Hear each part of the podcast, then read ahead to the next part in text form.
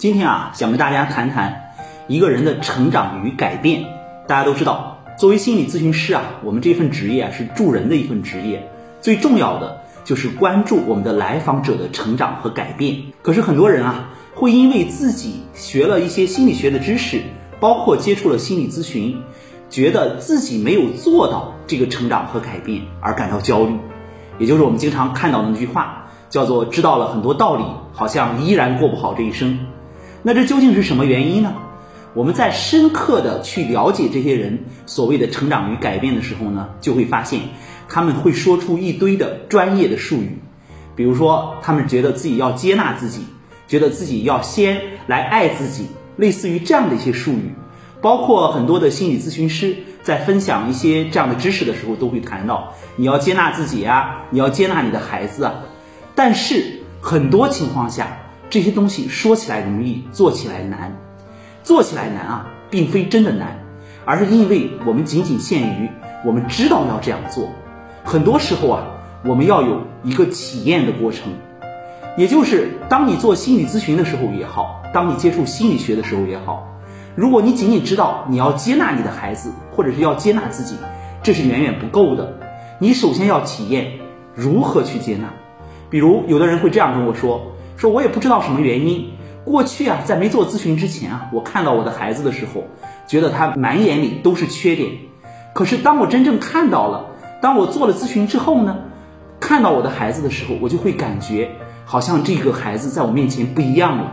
我好像看到他身上有很多值得我去看的，也值得我去思考的这样的一些地方。这就是一个接纳的过程。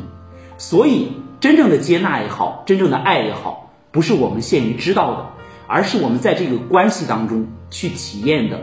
通过心理咨询啊，我们就能够实现如何一步一步的去从体验到觉知这样的一个过程。